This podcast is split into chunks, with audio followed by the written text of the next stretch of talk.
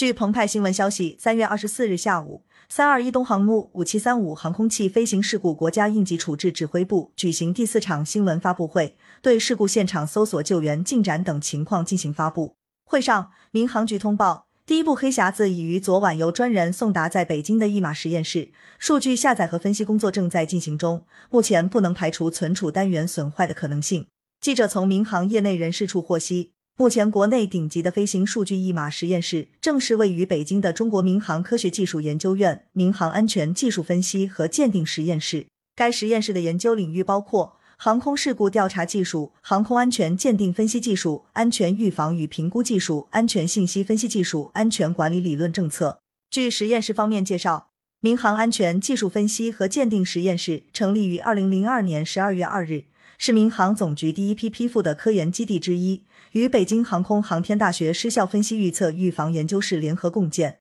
该实验室在原飞行数据一码分析站和失效分析室的基础上，结合国际国内民航形势的发展变化和实际工作的需要，组建了航空安全研究所，成为实验室的实体机构，依托单位是民航总局航空安全技术中心。另外，该实验室是中国民用航空总局唯一指定的代表国家和中国民航对航空器事故进行调查及分析鉴定的技术部门。实验室建立以来，除重点开展民用航空器事故调查和技术鉴定分析外，还与国内外及民航内外的技术力量结合，广泛的开展民用航空安全前卫技术研究，以及航空安全管理、事故预防技术、安全政策、安全规章等综合研究。在国内外具有一定的知名度，取得了多项科研成果。该实验室将根据自身多年的技术积累和研究特色，依托中心在设施、设备、人员、技术、地域等方面的多种优势，坚持以面向中国民用航空安全主战场，跟踪研究国际上航空安全理论和新技术的发展趋势为目标，